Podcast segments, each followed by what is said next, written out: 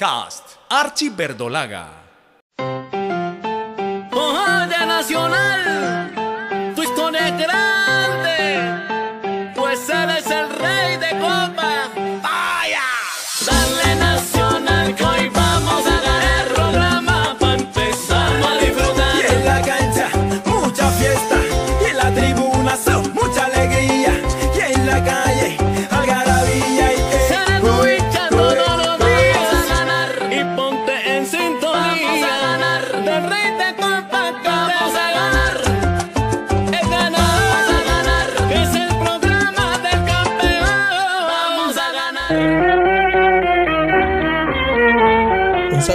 a todos los oyentes. Traemos un tributo muy especial a un hombre que puso alma, corazón y vida al Atlético Nacional. Nos quedamos cortos con lo que se diga de este gran dirigente, que con mucho esfuerzo y sin dudar invirtió su patrimonio para que el equipo de sus amores pasara de ser un equipo chico a un equipo referente y comenzar a ganar títulos y un nombre en el fútbol profesional colombiano. Él es Don Hernán Botero Moreno. Bienvenidos. Desde los orígenes de Atlético Nacional se han ido conociendo directivos que de una u otra forma aportaron su granito de arena en esta institución. En cabeza de sus directivos, los hermanos Álvarez, se dio la fusión al equipo con Indulana bajo el mando del señor Gabriel Velázquez. Dicha fusión solo duró un par de años. En los primeros meses del año 1947 fue el señor Alberto Villegas, máximo directivo del municipal, el primer directivo oficial en la historia del club, quien invita a la Unión a ser parte de este nuevo proyecto fundado el 30 de abril de 1947, fecha en la que se oficializó Atlético Municipal. A comienzos de los años 50 participaron directivos como Raúl Zapata Lotero, Jorge Osorio, Jaime Correa, Raúl H. Sánchez, Santiago Mejía, Gilberto Escobar y Hernando Echeverry. Fueron ellos los que tuvieron el criterio de cambiar el nombre de Atlético Municipal a Atlético Nacional, ya que había jugadores de diferentes lugares del país. En el año de 1958 hicieron sus pinitos como directivos los futbolistas de la época Humberto Turrón Álvarez y Hernán Burro Escobar, al alquilar la ficha de Atlético Nacional para que no desapareciera. Y es allí donde se montó la famosa natillera. Hubo un tercer socio, el entrenador Ricardo El Tanque Ruiz. Estos tres personajes no dejaron que desapareciera el Club Verdolaga y de alguna manera asumieron el papel de directivos. A comienzos de los 60, el señor Hernán Botero Moreno comenzó a ser parte de la dirigencia de Atlético Nacional. Un hombre que siempre quiso lo mejor para este club. Un equipo que para la época era chico. El señor Botero, desde muy joven, se fue vinculando al fútbol. Pues doña Livia Moreno, su señora madre, lo llevaba a misa los domingos a las 10 y media de la mañana a la iglesia de San José en el centro de Medellín. Y luego de cumplir la cita dominical con su ser supremo, se iban para el antiguo estadio de los Libertadores. Asistir allí también era sagrado para él. El señor Botero Moreno consideró que su primera experiencia como empresario del fútbol fue un día que estaba jugando un picadito y se le acercaron varios jovencitos que tenían un equipo en el baby fútbol. Le pidieron que los patrocinara. Él era ya presidente de Sulfácidos S.A., una empresa de fertilizantes y ácido sulfúrico. A pesar de que les dijo a los muchachos que después hablaban, le respondieron que no se iban de allí hasta que les dijera que sí. Se sentaron y estuvieron allí a la espera. Él viendo la perseverancia de estos niños les dijo que sí, que los apoyaba. Fue así como se fue vinculando como empresario en el deporte más popular del mundo. El señor Botero alguna vez habló de una experiencia que llegó a considerar una locura. El día que envió una carta a la DIMAYOR preguntando qué requisitos exigían para tener un tercer equipo profesional en la ciudad de Medellín. Se sorprendió que le contestaran la carta, ya que él no tenía reconocimiento en el fútbol nacional. En una carta muy elegante le respondieron que lo felicitaban por la gestión hecha, pero que únicamente se podían tener dos equipos profesionales por ciudad.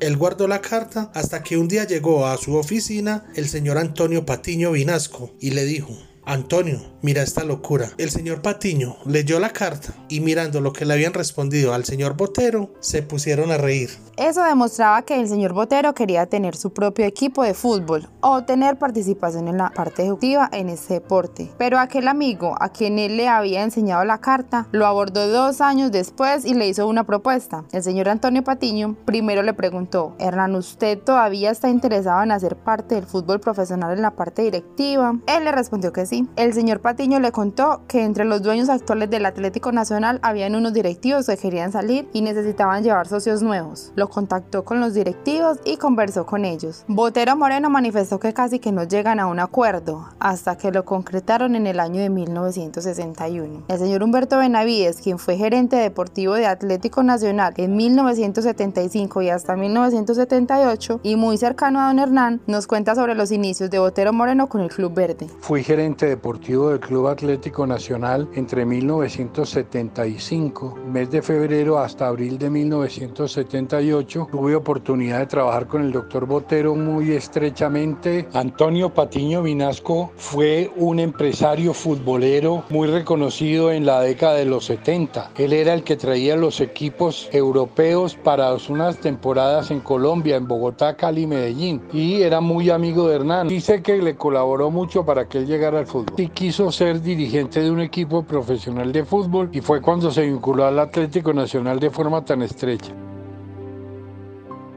Fue conociendo todo más a fondo y aprendiendo de su nueva faceta. En el año de 1965 viajó a Argentina y trajo a los tres famosos Óscares, Óscar Cocorossi, Óscar Romero y Óscar López, aparte de Juan Carlos Biagioli. Con estos tres refuerzos y la base de futbolistas que ellos que tenían quedaron subcampeones. Era lo más importante que se había conseguido después del título de 1954. Pero realmente él consideraba que se vinculó en forma en el fútbol fue a finales de 1969. Asegura que se demoró 10 años para medio aprender su nuevo rol. Pero este directivo fue metiéndose de lleno en esta institución de la cual fue hincha desde niño y lentamente fue adquiriendo conocimiento e inyectando dinero al equipo verdolaga. Invierte su patrimonio particular en el club de sus amores, soñador y apasionado por lo que hacía. Logró conseguir contactos en Argentina y empezó en 1970 a traer futbolistas del sur que se fueron convirtiendo en figuras no solo en Nacional, sino en el fútbol colombiano. Hernán fue un hombre que quiso mucho el fútbol, que lo sintió muchísimo y que se comprometió con la misión de sacar al Atlético Nacional de unos puestos de media tabla hacia abajo, que era lo que normalmente ocupaba, y llevarlo a obtener grandes jugadores, grandes técnicos y títulos a nivel nacional. De las primeras contrataciones exitosas que trajo fue la del argentino Jorge Hugo La Chancha Fernández, un exquisito con el balón, quien sin ser delantero le hizo gol a todos los clubes colombianos. Don Hernán Botero viajó a Argentina en noviembre de 1970 en busca de más jugadores, luego de que Atlético Nacional fuera último en el rentado colombiano. Llevó consigo 10 mil dólares en el bolsillo para comprar futbolistas del sur, asesorado por el director técnico José Curti. Lograron contratar a Raúl Navarro, Manuel Tito Gómez y el mundialista Oscar Calix, quien había jugado en el Mundial de 1966 en Inglaterra. Unas verdaderas contrataciones se hizo el señor Botero Moreno. Tito Manuel Gómez reconoce la labor hecha por don Hernán. Bueno, de doctor Moreno, él fue el que hizo grande a ese equipo de Atlético Nacional, porque eh, llevó grandes jugadores, eh, Raúl Navarro, Carcali, Jorge Hugo Fernández, Hernán Carlos Ramírez, eh, Tito Gómez, entonces el tipo hay que agradecerle todo lo que hizo por Atlético Nacional. En ese momento era muy difícil llevar al jugador y él lo llevó de primera línea. Así que Botero es el responsable de, que Atlético Nacional sea lo que es hoy. Luego, quien había sido su asesor en tierras argentinas se convirtió en el director técnico de Atlético Nacional en 1970, José Curti, el cual un año después consiguió un subtítulo. Su llegada a los verdolagas tuvo una renovación en todos los sentidos. El equipo consiguió identidad, jugaba bonito, vistoso y se empezó a hablar de Nacional en todo el país desde el comienzo de la era del entrenador José Curti por quien el equipo de Hernán Botero comenzó a ser grande. Lastimosamente no se consiguió la estrella de 1971. Hizo de Atlético Nacional un equipo grande que lo llevó a figurar en lo que está figurando Nacional hace años, como el más grande de los equipos colombianos. La junta directiva tomó la decisión de retirar del cuerpo técnico al entrenador Curti. Don Hernán Botero, máximo accionista del equipo verde, le dijo a su secretaria que le redactara la carta de renuncia irrevocable de la presidencia del club, ya que él le había prometido a Curti que si lo sacaban a él también se iba, y así fue. Él era un hombre de mucha palabra. Los directivos habían contratado a Popovic, pero las cosas no funcionaban y en junio de 1973, cinco meses después de la renuncia de Botero, la junta directiva lo buscó y le pide que regrese, que la barca se estaba hundiendo. Para ese año se logró ganar la segunda estrella con la base que había dejado montada el profesor Curti, pero López Fretes fue quien la coronó. Se comenzaban a recoger los frutos de las exitosas gestiones de don Hernán Botero. El señor Juan Manuel Uribe, historiador de fútbol, y el señor Jorge Eliezer Campuzano cuentan lo que sucedió en enero de 1973 con el señor Hernán Botero Moreno. El doctor Hernán Botero no está de acuerdo con que salga Curti y los miembros de la Junta encabezados por el doctor Mario de Bedú quieren que salga Curti porque han pasado dos años en que no ha sido campeón. Entonces ellos desconocen que Nacional había crecido, se había vuelto importante, tenía un fútbol lindo, y el doctor Botero quería conservar eso. Entonces se hizo a un lado y le dio la presidencia a don Mario de Bedú. Don Mario de Bedú fue el que trajo a Popovic. Tras eh, el relativo fracaso de Popovic en el Apertura 73 con respecto a los dos años anteriores de Curti, hizo que volviera a la presidencia del Nacional el doctor Hernán Botero. Nacional tiene un solo técnico en primera división que es López Fretes, el que dirige a partir del primer partido de la finalización del año 73. Eh, Hernán Botero, creo que Hernán fue el que manejó el equipo desde el, cuando era sulfácidos y luego pasó ya a manejar Atlético Nacional directamente. Seguramente tuvo algún altercado con la Junta Directiva de Nacional, pero el poder omnímodo en el manejo total de Atlético Nacional era del doctor Hernán Botero Moreno. No me cabe ninguna duda que el manejo era para él. Trataba de no errar en sus contrataciones. Todo el amor que le entregaba a la institución se veía reflejado en la cancha. La segunda estrella fue muy meritoria para este directivo que le ponía alma y corazón al equipo verde. Este dirigente pensaba en grande. Logró contratar a Osvaldo Juan Subeldía,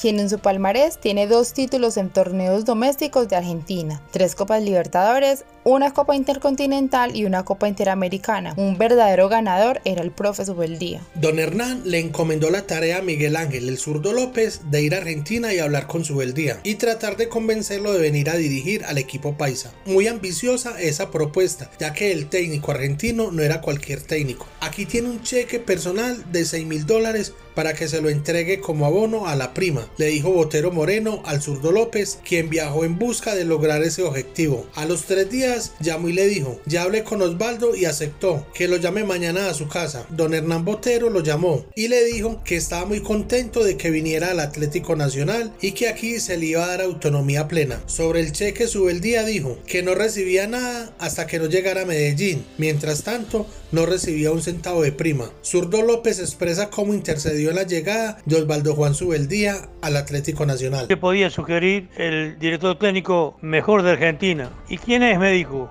Osvaldo Subeldía. Sí, pero no va a venir el señor, me manifestó. Es probable que, no venga porque siempre en este momento está en la cresta de la ola, tiene ofertas de todos lados, hasta de, Europa. Pero nada perderíamos con intentarlo. Yo tengo una buena relación con él y puedo, y puedo ir y, preguntarle. Cosa que hice, por supuesto, con la autorización del doctor Botero. Y llegamos a ir lo llamé por telefónicamente a Osvaldo para una reunión a tomar un café y hablar. Y así, así nos reunimos y le manifesté el interés de Nacional. Y como esperaba, respondió, mire, ahora me gustaría, pero ahora no puedo porque tengo este compromiso antes, este otro, este otro.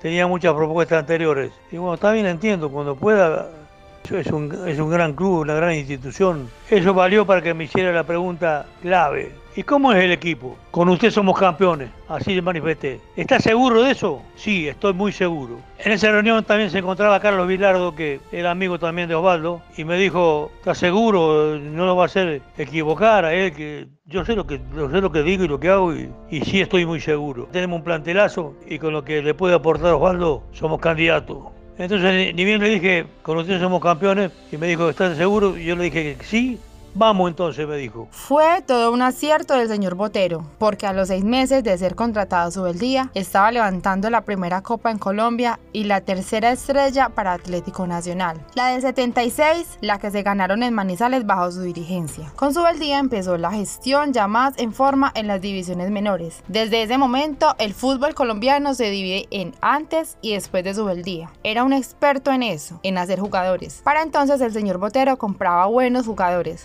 verdaderos jugadores y hacían muchos jugadores. Y así fue como lograron llegar hasta donde llegaron. De ahí fue cuando surgieron Pedro Sarmiento, Hernán Darío Herrera, Norberto Pelufo, Víctor Luna, Carlos Maya, Carlos Ricaurte, Gabriel Jaime Gómez, Santiago Escobar, entre otros. La fórmula consistió en traer a un técnico como Osvaldo Juan Subeldía, que en mi concepto muy personal era un formador, un hombre de una visión increíble, un hombre muy inteligente, y confiar en el criterio que tuvo para trabajar con divisiones inferiores. Es más, Subeldía fue el primer técnico que creyó en el futbolista colombiano y generó unas divisiones inferiores de la que surgieron tantos jugadores de primera línea que se destacaron no solamente a nivel nacional y en selecciones, sino a nivel internacional. El éxito fue en que Botero creyó mucho en lo que le dijo Subeldía y recíprocamente en el trabajo que Subeldía le dio a un dirigente que creyó en él. El señor Botero siempre respetó los procesos de los directores técnicos y es por ello por lo que pudo lograr otro título con Osvaldo Juan Subeldía en 1981, la cuarta estrella verdolaga y más que conseguir trofeos para la estantería del club fue creer en el proceso y lograr sacar una buena camada de futbolistas que el profesor Subeldía fue consolidando y con la que formó una base para volver a salir campeón. Tarea difícil le tocó al dirigente luego del fallecimiento de su beldía, tratar de conseguir un estratega que siguiera con esa brillante participación que traía el equipo, pero conseguir un reemplazo de la talla de su beldía no fue fácil. Lorenzo Carras trae a su memoria cómo era don Hernán Botero en su lugar de trabajo y lo difícil que fueron las cosas después de la muerte de su beldía. Sí, un personaje, pero era un tipo totalmente diferente a lo que era cuando estaba en, su oficina. Cuando vos hablabas con él afuera eh, de la oficina de él era una persona totalmente diferente. Pero allá ahí en la oficina eh, nosotros por supuesto íbamos a cobrar, a tratar de, cobrarle lo que nos estaba debiendo en ese momento. Entonces, entonces le gritaba, le gritaba a todo el mundo como quería amedrentar a todos para, para no pagar. Pero siempre nos cumplió, la verdad, eh, un señor, un señor en toda la palabra, ¿no? Realmente él y su familia, yo nosotros tuvimos la suerte con mi familia de, de hacernos amigos también de su señor y de su familia, sus hijos y, realmente una persona muy, muy, muy bien y muy derecha, ¿no? Lamentablemente después le pasó lo que le pasó, ¿no? Bueno, después este, eh, pudo agarrar el equipo Darío López este, y más o menos no, no, no, no salieron bien las cosas. Darío, eh, creo que después vino el zurdo López también. Y bueno, estuvimos ahí, viste, la, eh, no, no nos fue muy bien, no nos fue muy bien.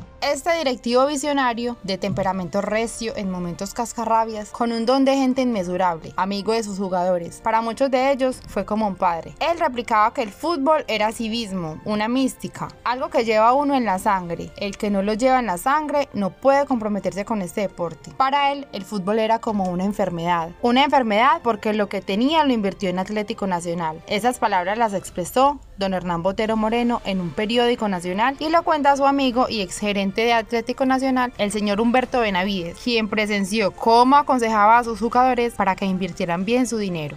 Yo diría que Hernán, además de ser un hombre generoso porque lo fue, fue un hombre muy responsable con los jugadores de Nacional, a quienes en ningún momento les prometía y, negociaba con ellos muy buenas sumas de dinero, sino que se preocupara porque hicieran su propio patrimonio, adquirieran propiedades raíz, invirtieran bien su dinero. Gracias a eso muchos futbolistas de la vieja guardia lograron hacerse un patrimonio por el interés que Hernán Botero tuvo de formarlos en, en ese aspecto, en el aspecto económico, pensando en un futuro. No conozco un solo caso de algún jugador de Nacional que no haya, de aquella época, que no haya reconocido esa virtud de Hernán, de ser muy generoso, no tanto en lo económico, más sí en la didáctica de hacerles entender que la carrera del futbolista era muy corta y que debían prepararse para el futuro. Creyó en el futbolista colombiano, pues logró tener talentos criollos en el club y con ello lograr cosas importantes complementados de extranjeros que dejaron huella en el fútbol de nuestro país vistiendo la camiseta sagrada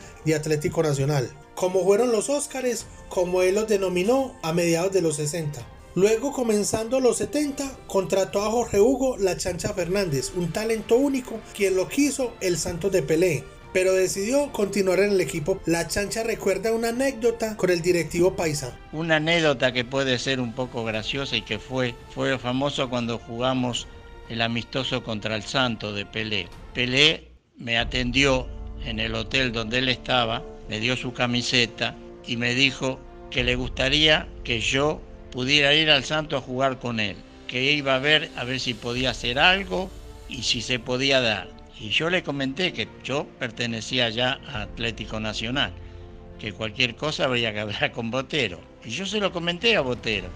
Y esta es la parte cómica.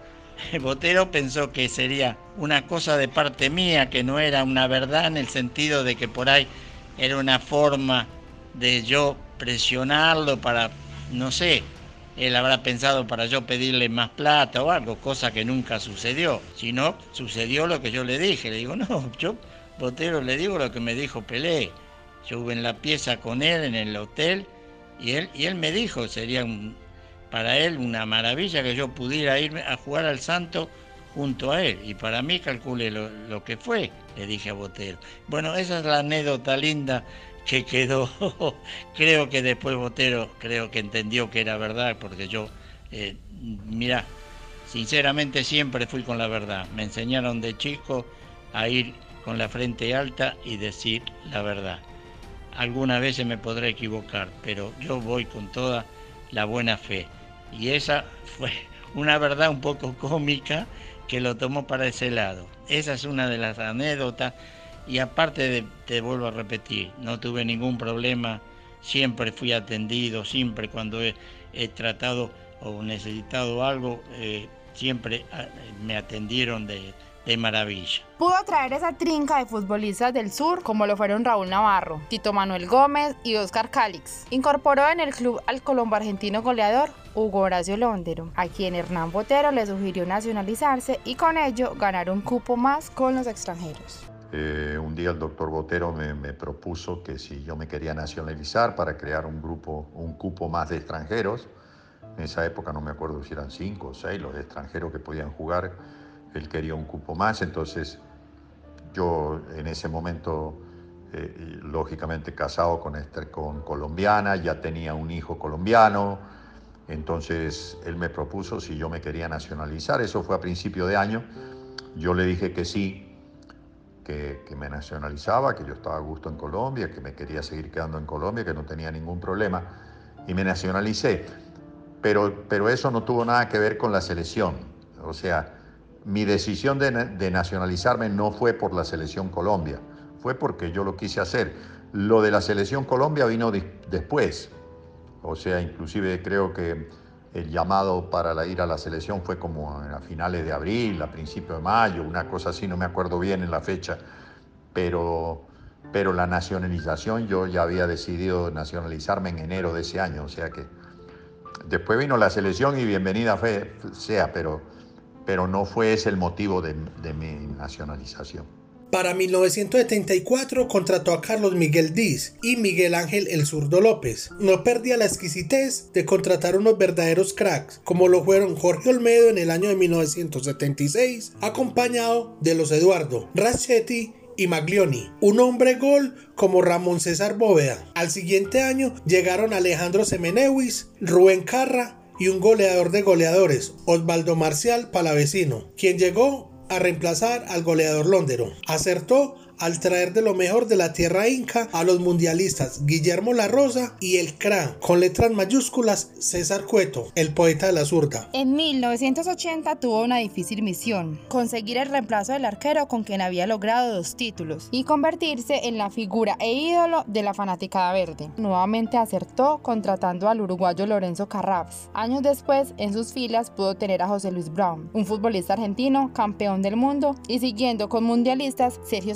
Nelson Gutiérrez, Roberto Paredes y un grandote centro delantero conocido simplemente como Zapuca. Raúl Navarro solo tiene palabras de agradecimiento hacia el dirigente antioqueño por haberlo traído al Atlético Nacional. Bueno, tuvimos un presidente espectacular que nos ayudaba en las buenas y en las malas que se llamó don Hernán Botero, lo recuerdo siempre, toda la vida, y le doy las gracias, le doy las gracias de haberme llevado al Atlético Nacional después de estar en el Valencia de España y conocer ese hermoso país, todo Antioquia y conocer a todos los antioqueños, no solamente los hinchas de Nacional, sino también a los hinchas del Medellín, que éramos todos amigos, todos compañeros. En 1973, Hernán Botero Moreno vende a España a Raúl Ramón Navarro. Navarro no puede jugar porque la cuota de extranjeros estaba cubierta. Pensaba jugar porque decía que su bisabuelo era español y resulta que investigando el señor no era español y entonces Navarro no pudo jugar. Se deshizo el negocio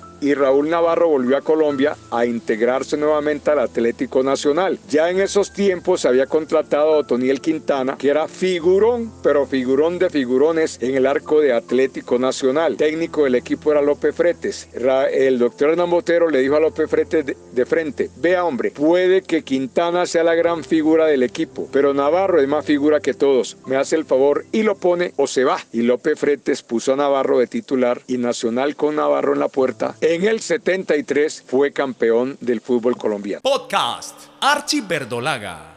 Siempre quiso contratar por lo alto. El señor Hernán Botero Moreno fue el dirigente que comenzó a darle estatus al Club Atlético Nacional. Mientras estuvo en la institución, lograron ganar tres ligas y varios subtítulos. Con orgullo decía que a Nacional lo había hecho con las uñas, y así lo cuenta don Humberto Benavides. Hernán Botero hizo del Atlético Nacional un equipo grande de Colombia con las uñas, comprometiendo su patrimonio personal y jugándose la vida económica de su familia y del, equipo, porque en aquella época en que Hernán dirigió al Atlético Nacional no se podía hablar de un club, era un equipo profesional de fútbol, no disponía de los medios de los cuales hoy disponen los grandes equipos en Colombia, es decir, no había sponsors. Es más, Nacional fue el primer equipo en Colombia que viajó con un patrocinio de una firma de zapatos deportivos colombianos de tenis y guayos que fue Proquets, viajó con su primer sponsor a la Copa Libertadores de América del año 77 en Bolivia, porque antes no había los sponsors que hoy conocemos. Nacional tuvo como su primer sponsor Proquets y luego al Hotel Nutibara y sucesivamente los que tuvo hasta llegar hoy en día a tener participación económica y comercial de las firmas que lo patrocinan. Siempre valoró y se preguntaba, de esa camada de futbolistas siendo el directivo, ¿cuántos directores técnicos surgieron? Hombres como Francisco Maturana, Luis Fernando Suárez, Víctor Luna, Pedro Sarmiento, Norberto Pelufo, Hernán Darío Herrera, Gabriel Jaime Barrabas Gómez, Santiago Escobar, Hernán Darío Bolillo Gómez, Miguel Ángel, el zurdo López y otros. Preguntaba, ¿es coincidencia? Él no creía que lo fuera. Todo eso se hizo en la época del 1971 al 1981, en la época dorada del Atlético Nacional, como él la denominó. Y Norberto Pelufo cree saber por qué surgieron tantos directores técnicos.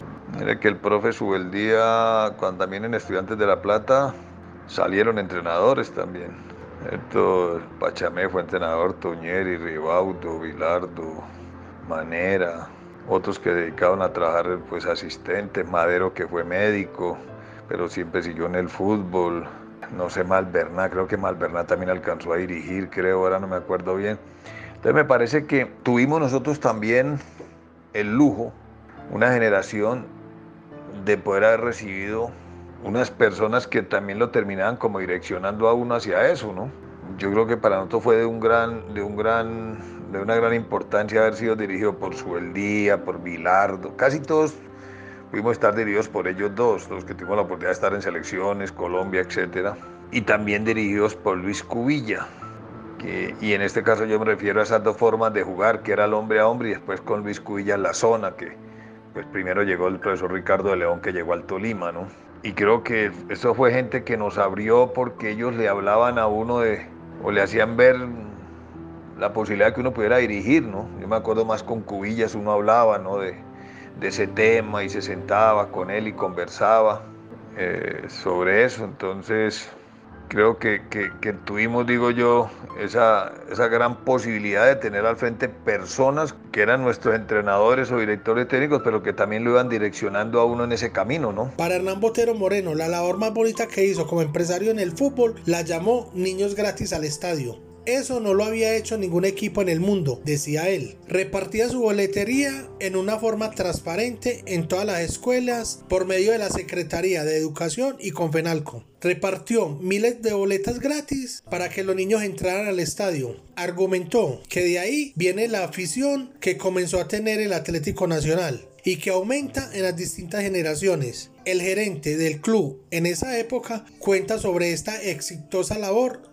esa fue una campaña que Hernán Botero ideó con la colaboración de Confenalco y la Secretaría de Educación de Medellín, mediante la cual se llevaban 10.000 niños gratis al estadio para crear una afición. Los niños eran extractados de las escuelas públicas de Medellín en sitios muy vulnerables. Incluso había niños que no habían llegado a bajar al centro de Medellín en su vida y se fueron vinculando al espectáculo del fútbol a través de esta campaña. En concepto muy personal, Considero que ese fue el primer paso para hacer de Nacional el equipo con mayor hinchada en Colombia, pues quienes hoy asisten al estadio y llevan a sus hijos fueron quienes a través de esta campaña ideada por Hernán Botero y realizada con Confenalco Antioquia y la Secretaría de Educación de Medellín, permitieron llevar a la Atanasio Girardot cada 15 días, es decir, en las fechas en que Nacional era equipo local a 10.000 niños que gozaran del espectáculo del fútbol de manera gratuita. Contaba que trataba muy bien a los jugadores, pero les exigía mucha disciplina porque a él nadie le iba a manejar el equipo. Recuerda un suceso muy triste para él, que estando concentrados en un hotel, teniendo en cuenta que les daba los premios el viernes cada vez que iba a empezar un hexagonal o un cuadrangular, cierto día no pudo arreglar con ellos. Cuenta que se con su señora a tomar algo. También estaban los demás directivos, estaba Osvaldo Juan Sobeldía con el preparador físico. Cuando vio que los jugadores fueron saliendo, iban desfilando para sus carros, él se quedó aterrado, pero no dijo nada, ellos se fueron. El señor Hernán Botero le dijo a Sobeldía,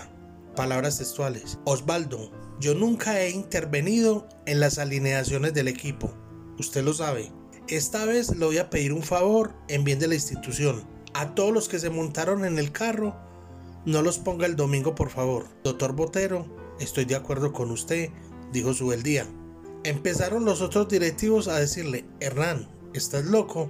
¿Cómo se te ocurre? Vamos a perder el partido. Era el comienzo de los cuadrangulares finales en el año 1978 y ese primer rival era Millonarios. Les dijo, vamos a perder el partido si juegan esos irresponsables. Así es como lo vamos a perder. Después de muchas discusiones y presiones, le dijo a su beldía, póngalos. Con esta gente es imposible, refiriéndose a sus directivos. Los pusieron y ese día perdieron dos goles a cero con Millonarios en el Atanasio Girardot. Hernán Botero asegura que ese partido le costó el campeonato, ya que los embajadores tomaron ventaja. Ese año fue el famoso gol olímpico de Ángel María Torres. Dijo el dirigente, si Nacional hubiera ganado el partido a Millonarios, hubiera podido ser campeón. Hugo Horacio Londero recuerda lo difícil que era negociar con don Hernán Botero Moreno. La verdad que en esa época, cuando nosotros los jugadores teníamos que tratar directamente con los con los presidentes o con la junta directiva, porque en esa época no había representantes, no había nada, era la negociación directa entre jugador y, junta directiva, o jugador y, presidente. Él era un hombre difícil, sí, eso no se, no se puede negar y, nadie, todo el mundo lo sabe. Él era un hombre bastante complicado para negociar, bastante complicado para, para llegar a arreglos, eh, era, era un, un, hombre bastante difícil y bueno, pero uno después ya lo aprendió a manejar y ya sabía cómo era, no había problema, ¿no? Simplemente que era, cuando llegaba la hora de los contratos era bastante complicada la cosa. Siempre se rumoró que en Nacional se hacía lo que decía Hernán Botero. Totalmente falso, decía él. Ahí está la prueba, cuando los directivos exigieron ponerla titular para el comienzo del cuadrangular en 1978 y en 1973 cuando salió José Curti de la dirección técnica. ¿Quién lo sacó? La junta directiva. Entonces no se podía decir que las decisiones las tomaba él solo. Es poco en lo que se pueda decir de don Hernán Botero, un exitoso directivo o quizás el mejor en Colombia en su época. Y Norberto Pelufo y Ramón César Bóveda así lo recuerdan. En cuanto a dirigencia, es indiscutible que el doctor Hernán Botero Monero fue un extraordinario dirigente. Eso no hay ninguna duda. Eso es lo que uno tiene en mente y es lo que recuerda uno del doctor Hernán Botero Monero.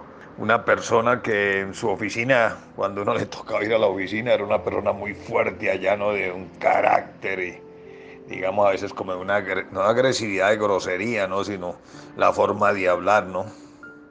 El medio, él cedía cuando estaba Subeldía al frente. O sea, había un gran respeto entre ellos dos.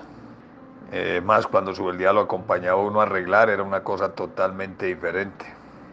Las cosas se manejaban ahí ya en otro tono, ¿no? Y el doctor era así en la oficina, pero, pero fuera de la oficina era totalmente diferente.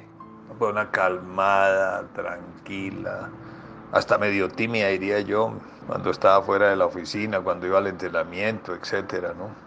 Pero la palabra que ahí me cae era excelente dirigente y conductor líder de una empresa llamada fútbol, en este caso nombre Atlético Nacional.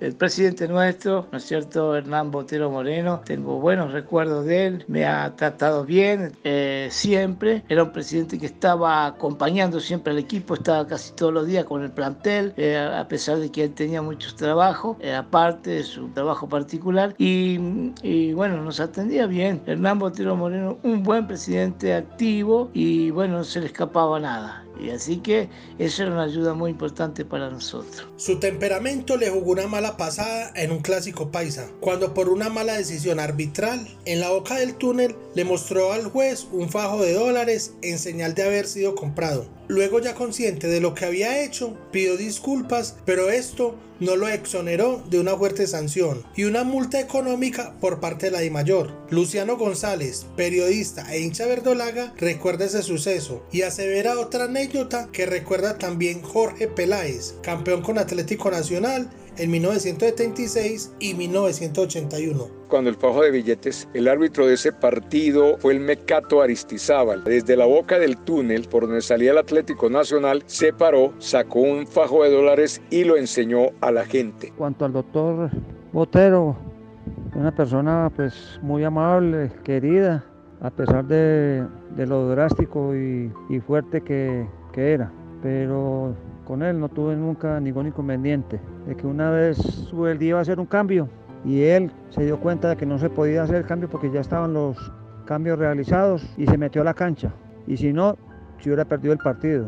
Hay una anécdota muy importante en cuanto a Botero se mete en la cancha. Es otra anécdota que tiene similitud y ahí sí se metió en la cancha. En un clásico Nacional Medellín, Nacional había agotado ya los cambios en cuanto a los extranjeros y faltando unos 15 eh, minutos sube el día, iba a hacer un cambio. Sacaba un colombiano y metía a Raschetti, que era extranjero. Quedaba Nacional en la cancha en ese momento con cinco extranjeros y si hubiera hecho el cambio, el partido se perdía porque estuvieron en campo cinco extranjeros, cosa que prohibía la Di Mayor. Hernán Botero estaba en tribuna alta. Cuando vio calentando a Raschetti, se bajó desde la tribuna alta, llegó a la cancha, pasó por encima de los porteros de la cancha y se fue al banco a decirle a Subeldía que no hiciera ese cambio porque si lo hacía, se perdía ese clásico con el Medellín. Ingeniero civil graduado en Estados Unidos, nacido en Medellín en el año de 1933. Como lo expresaba, una injusticia se cometió con él y fue extraditado triste e infamemente a los Estados Unidos a sus 50 52 años. La DIMAYOR en solidaridad con este hecho suspendió la fecha a jugar aquel día. 17 amargos y duros años pasó allí el señor Botero. Las autoridades gubernamentales del momento nunca dieron la pelea por la verdad y no hicieron lo posible por traerlo pronto al país. Estando allí puedo escuchar con un radio prestado la final de la Copa Libertadores de América de 1989, la cual le dio una alegría en ese difícil momento y reventó en llanto cuando Leonel Álvarez, que no conocía personalmente al señor Botero, pero sí sabía de su exitosa gestión en la parte directiva verdolaga, le dedicó el título. Don Humberto Benavides recuerda un acto de honestidad de Hernán Botero en tierras brasileras. Después del triunfo de Atlético Nacional en la Copa Libertadores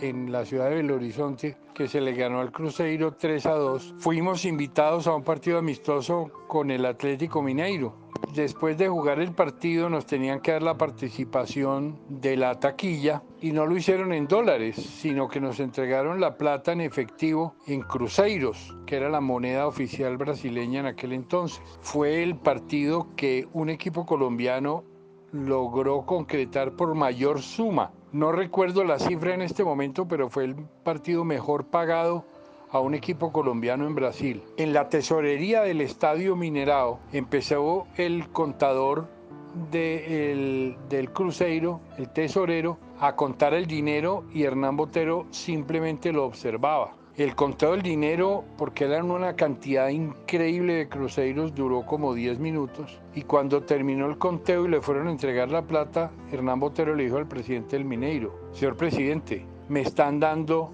20 mil cruceros de más. Entonces el contador y tesorero del Mineiro se fastidió y le dijo, no señor, está completamente bien la cuenta. Y el presidente del Mineiro le dijo, palabras textuales, comillas, burro, si el señor Botero le dice que está mal contado es porque así es, recuente. Y volvió a recontar el dinero y efectivamente había 20 mil cruceros de más. Gracias, don Hernán, por su gran labor en Atlético Nacional.